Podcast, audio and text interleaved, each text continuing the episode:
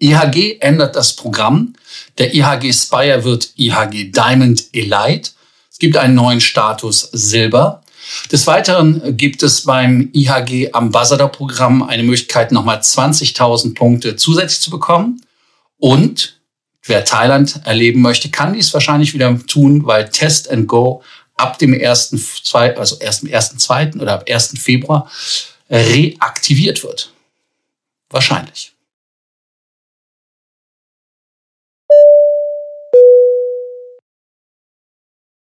Willkommen zu Frequent Traveler TV.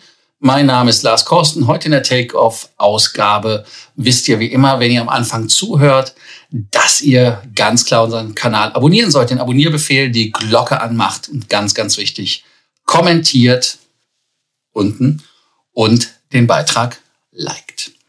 Danke dafür.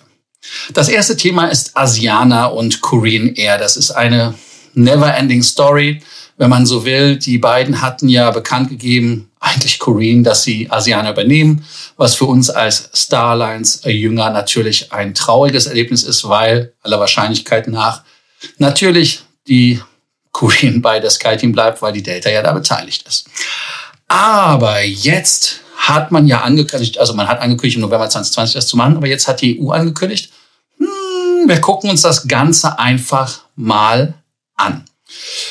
Warum? Ganz einfach verschiedene Faktoren. Die beiden sind natürlich nicht die größten Fluggesellschaften auf der Welt, sind aber auf gewissen Strecken Monopolisten. Und zwar auf der Strecke, und da kann ich direkt nachgucken, das ist die meist geflogene Strecke für Passagiere, Jeju und Gimbo. Das ist beides ein innerkoreanischer Flug mit 1,5 Millionen Sitzplätzen, die darauf verkauft werden. Und die Strecke Nummer zwei ist Hanoi nach Ho Chi Minh. Da sagt ihr, was hat das damit zu tun? Gar nichts, aber es sind 500.000. Das heißt also, diese Strecke ist dreimal so stark mit Passagieren frequentiert wie die Nummer zwei. Also daran sieht man, wie mächtig diese Strecke ist. Man hätte auch zusammen die zweitgrößte A380er Flotte in der Welt, was jetzt nicht unbedingt marktbeherrschend ist, aber es ist einfach erwähnenswert und spannend in meinen Augen allemal. Aber es wird nicht lange so sein, weil man ja die 380er loswerden will, genau wie die anderen vierstrahligen 747er. So, also die koreanische Fairtrade-Kommission hatte Ende 2020 gesagt, hey, ihr könnt jetzt erstmal vorläufig das Ganze weitermachen. Und dann hat die EU gesagt, wir gucken uns das jetzt auch mal an. Aber die Koreaner hatten bei der Fairtrade-Kommission gesagt, ihr müsst uns ein paar Dinge versprechen. Das eine Versprechen war, dass man keine Preise erhöht. Finde ich übrigens ein sehr, sehr löbliches Versprechen, was man abgibt. Dann, ähm, man hat auch hingenommen, dass, ähm, dass die Konkurrenz auf den Strecken halt abnimmt, weil halt die beiden da fliegen marktbeherrschend. Und was ganz, ganz wichtig ist, es sind natürlich in Korea die größten Fluggesellschaften. Natürlich ist es jetzt auch so ein bisschen von mir ironisch gefeind, wenn ihr so, du, du, du, mach nicht die Preise höher. Man hat aber von der Fair Trade Commission natürlich auch etwas in der Hand. Und das, was man in der Hand hat, sind die Slots. Man kann sagen, hey, ihr müsst einen Slot abgeben. Also insofern schaut man mal erstmal, wie das Ganze vonstatten geht. Aber die EU muss da auch irgendwie zustimmen, was ich nicht verstanden habe, warum. Aber die Leute sind schlauer als wir oder ich. Man kann natürlich jetzt auch mal gucken, weil es gab ja bei Kanada oder bei der kanadischen Übernahme von Air Canada und Air Transat Kanada hat Air Transat übernommen. Letztes Jahr von Brüssel auch so ein bisschen, du, du, du, das sollt ihr nicht tun. Und da kann es natürlich sein, dass die Übernahme blockiert wird oder halt mit strengen Auflagen. Gerade letzte Woche hat die EU ja auch einen Zusammenschluss der drei größten Werften in Korea oder auch irgendwie weltweit untersagt. Und zwar war das die Hyundai Heavy Industries, ja genau, die machen nicht nur Autos. Devo Shipbuilding, die machen auch nicht nur Autos. Und dann Marine Engineering. Und die hatten das halt einfach untersagt. Und da kann man jetzt einfach gucken, ob das ein Hinweis ist auf die Asianer und auf die Korean. Ich sagte ja schon, die beiden sind halt nicht die größten Player auf dem Markt. Aber man muss halt im Hinterkopf behalten, dass sie auf gewissen Strecken monopolistisch unterwegs sind. Schauen wir einfach mal, wie die Uhr sich dazu positioniert. Nochmal mein Hinweis, ich weiß nicht, warum die EU da gefragt wird. Also insofern, wer es weiß, kommentieren. British Airways und Virgin Atlantic haben sich zu der Maskenpflicht an Bord geäußert. Ich weiß nicht, ob ihr das mitbekommen habt. Ich hatte es ja auch schon gesagt. Am 26. entscheiden die Engländer, ob man die Corona-Maßnahmen weitermacht und ab 27. soll dann irgendwie so der zweite Freedom Day kommen. Da haben sich die Fluggesellschaften British Airways und Virgin, äh, Virgin Airlines äh, ganz klar positioniert. Sie werden weiter an dem Mandat für die Face Mask festhalten. Ganz einfach. Und zwar die British Airways hat gesagt, dass es natürlich viele Destinationen gibt, wo eine Gesichtsmaske vorgeschrieben ist. Das heißt also, man muss sie weiter an Bord tragen. Und das sollte dann natürlich auch für die Leute etwas einfacher sein umzusetzen, wenn es einfach für alles geht. Weil dann gibt es natürlich auf dem Flug ja, auf dem Nein und so weiter und so fort. Wir wissen ja, wie das ist. Und äh, deshalb haben sie auch gesagt, sie haben halt keinen Plan, das jetzt irgendwie in nächster Zeit umzusetzen oder zu ändern, dass die Maskenpflicht fällt. Und was sie natürlich immer gesagt haben in ihrem Statement, dass natürlich die Sicherheit der Passagiere an Bord und des Personals das Wichtigste für die Fluggesellschaft ist. Das ist ein Grund.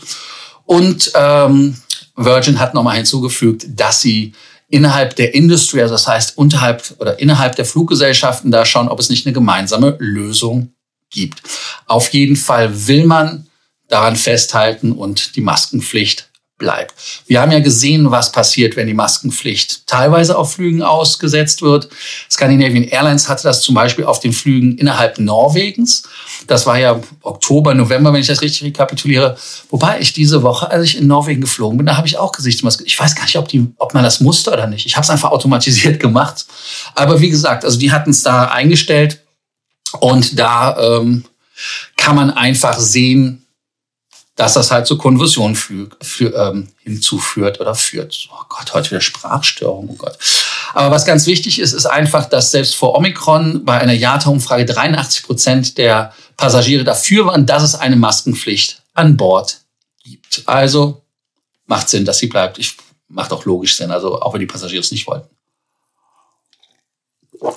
Ja, Thailand, Neverending Story. Ähm, ja, wie wir Thailand ja kennen und lieben eigentlich, ist es ja so, dass Thailand immer wieder speziell ist. Also das heißt, irgendjemand kommt auf eine Idee, irgendetwas passiert, irgendetwas passiert anders, irgendetwas passiert gar nicht, das passiert dann doch und dann aber, also wie gesagt, es ist immer Konfusion. Und man möchte wieder zum ersten, zweiten das Test-and-Go-Programm aufnehmen. Das ist das Programm, wo man natürlich äh, einreisen kann ohne Quarantäne, also auch nicht wie in der Sandbox. Also das ist ganz, ganz wichtig. Bangkok zum Beispiel, was ja aus, also es wurde ja ausgesetzt, ich weiß gar nicht mehr, vor zwei, drei Wochen wurde, wer den Antrag nicht gestellt hat, kam nicht mehr rein. Aber es soll mit neuen Regeln kommen. Es wird, also wenn man es ganz genau sieht, werden einfach nur mehr Tests hinzugefügt und ein Kuriosum. Lasst uns einfach mal durchgehen, wie die Bedingungen sind. Es ist für alle Nationalitäten und Länder frei. Die können das machen. Äh, man muss für den PCR-Test vorzahlen für zwei Stück. Also es muss zwei Tests bezahlt werden. Dann muss man äh, in einem Hotel übernachten, also eine Nacht. Und am Tag fünf auch nochmal, ganz genau, wenn man zum zweiten Test geht. Äh, man muss so lange im Hotel bleiben, bis man die, Testreser äh, die Testergebnisse hat. Heißt also, wenn man positiv ist, muss du halt im Hotel bleiben. Wenn nicht, dann darfst du halt raus. Und äh, die Hotels können auch unterschiedlich sein, weil man kann ja irgendwie innerhalb des Landes reisen. Dann ganz, ganz wichtig ist, dass die Versicherungen alle Kosten übernehmen. Heißt also, ähm, dass man da halt gut versichert sein muss. Und man muss natürlich auch das äh, dann machen in einem Partnerhotel, wo das Hotel äh, schon Partner Krankenhaus den Test machen. Das Hotel muss dann ein Partner Krankenhaus haben. Ganz, ganz wichtig. Ähm, die spannende Frage ist natürlich, wenn man ein False Positiv hat oder sowas und man muss dann trotzdem im Hotel bleiben, man hat, ist asymptomatisch, inwieweit das von der Versicherung dann gecovert ist. Also das ist eine Frage, die ich mir stelle. Weiß ich ehrlicherweise wie nicht, wie das funktionieren soll. Das wäre mal eine interessante Fragestellung an die Versicherung. Mir ist es im Moment ein bisschen zu heiß, nach Thailand zu fahren. Aus diesem Grund, weil was passiert, wenn du ein False Positiv hast und du deinem Hotel bleiben musst und wer bezahlt das? Also dann hast du quasi zwei Wochen im Hotel verbracht, musst dann wieder nach Hause fliegen, kannst nicht nach Hause fliegen, weil du ja im Hotel in Quarantäne bleiben musst. Also alles zu viele Fragen in meinen Augen. Aber wenn da ein Outbreak ist, dann kann das natürlich passieren, dass dieses äh, Schema, wie man es nennt, geändert wird oder komplett wieder eingestellt wird. Also insofern komplett weg. Oder es wird einfach zur Sandbox Das sind die Möglichkeiten.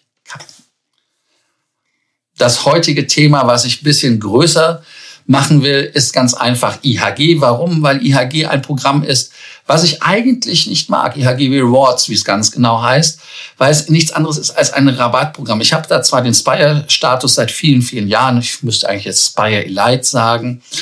Aber es ist irgendwie so, hm, es ist nichts Halbes, nichts Ganzes, weil die Benefits sind halt nicht sehr konsistent. Äh, wenn man in Crown Plaza übernachtet, dann gibt es da eventuell eine Lounge. Es gibt, aber also wie gesagt, es ist halt ähm, ein, ein Riesenproblem in meinen Augen, weil man hat ja auch drei Programme. Man hat das Kimpton Inner Circle, man hat äh, den Royal Ambassador bei den Intercontis und man hat halt bei IHG beim Rest dieses IHG Rewards. Dann gab es eine Neuerung. Die Neuerung ist ganz einfach. Es gibt jetzt einen neuen Einstiegsstatus, der nennt sich Silber. Ganz genau. Also der Silberstatus. Dann äh, Spire Elite. Das ist das, was ich bin. Da wird man ein Spire, Entschuldigung, ein Diamond Elite. So, ich, das mit dem Elite kannst du komplett knicken. Elite, äh, Elite, also unglaublich. Wichtig ist halt einfach, dieser Silberstatus fängt da an, wo der Goldstatus früher angefangen hat. Das heißt also, man hat mit zehn Nächten hat man den Status bekommen können, den Goldstatus. Jetzt bekommt man nur den Silberstatus. Wichtig ist, dass es keine Punktemöglichkeit gibt, ihn zu bekommen. Das ist ja vorbei. Also es gibt da keine Punkte. Wenn ihr jetzt aber den Status bei, ähm, bei denen habt und ihr Gold bleibt, wo so wie es aussieht, dann braucht ihr, wenn ihr requalifiziert, braucht ihr 20 Nächte anstatt 10 und ihr braucht 40.000 Punkte anstatt 10.000 Punkte. Der unterste Status heißt übrigens Club, wenn ihr euch anmeldet, damit ihr es nur noch mal gehört habt. Platin war ja der nächste Status, den man nach 40 Nächten erreicht. Den erreicht man jetzt im neuen System auch mit 40 Nächten. Aber wenn man den über Punkte erreichen will, braucht man 50 Prozent mehr. Vorher waren es 40.000, jetzt sind es 60.000. Also eine ganz schöne Stange. Spire Elite, der ja jetzt Diamond Elite heißt, brauchte früher 75 Nächte. Jetzt braucht man nur noch 70 Nächte, also fünf Nächte weniger. Aber ich glaube, dass die wenigsten das über die Nächte gemacht haben. Man brauchte früher 75.000 Punkte. Jetzt braucht man ganz genau festhalten 120.000, also eine Riesenerhöhung. Ich habe es immer über die Punkte gemacht. Warum? Weil es halt relativ einfach war, bei IAG Punkte zu sammeln. Und ähm, ich weiß gar nicht, was jetzt die Benefits sind. Habt ihr Benefits mitbekommen? Ich habe keine mitbekommen. Also insofern, wenn es der alte Quark ist in, in neuer Form, dann äh, macht das keinen Sinn. Dann ist es einfach nur teurer geworden. Ich verstehe auch nicht, warum man nicht aus diesen drei Programmen, ich hatte es ja erwähnt, IHG Rewards, dann Inner Circle und aber auch den Ambassador von Interconti, in ein Programm gegossen hat. Das verstehe ich einfach nicht. Man sollte einfach mal schauen, was so der Markt macht, wenn man überlegt, bei Hilton zum Beispiel, bei äh, Hyatt oder aber auch selbst bei bei Marriott gibt es mehr Benefits als bei IHG. Heißt also zum Beispiel mit dem Late Checkout, den es gibt, dann den äh, Club Lounge Access, den ich eigentlich am wertvollsten empfinde und das Frühstück. Also das sollte es geben, aber da gibt's keine Info drüber. Und was dann ganz, ganz wichtig ist, ist, ja, man sammelt halt einfach am Ende des Tages nur mehr Punkte. Man hat halt einen höheren Prozentsatz ähm, beim Diamond Elite gibt es dann 100% Punkte, beim Platinum Elite 60% Gold Elite 40 und beim Silber halt 20. Ja, toll, Peng. Also im Prinzip nichts anderes als ein Rabattprogramm. Und dann, was natürlich auch interessant ist, ist, ähm, wenn man sich das anguckt, der neue Diamond Elite Status ist doch sehr, sehr nah an dem Royal Ambassador Status dran. Das heißt also, man müsste über drei verschiedene ähm, Kontinente das machen. Interconti halt. Äh, das war als Voraussetzung. Aber auch, dass man die Nächteanzahl hat. Also über 60 ist das ja. Wobei man da natürlich immer nie genau weiß, ob man das bleibt. Aber wir haben ja jetzt gekriegt, dass die Status alle verlängert worden sind bis 2023. Dann natürlich ist das Programm auch leicht uninteressanter geworden, ganz einfach deshalb, weil sie jetzt auch ein dynamisches Pricing eingeführt haben. Halt führt das auch ein, kann man jetzt nicht großartig schimpfen. Merit hat's auch. Low Season, High Season, Bullshit Season, ich weiß es nicht. Also es ist, ich, ich finde es schwierig. Ähm, aber dann sollte man sich das Ganze halt wirklich angucken, dass es da Vorteile gibt. Also und auch spannend bleibt. Ihr könnt ja mal kurz schreiben, ob ihr es spannend findet. Muss mal zwei Finger nehmen. weil es ja Kommentare sind.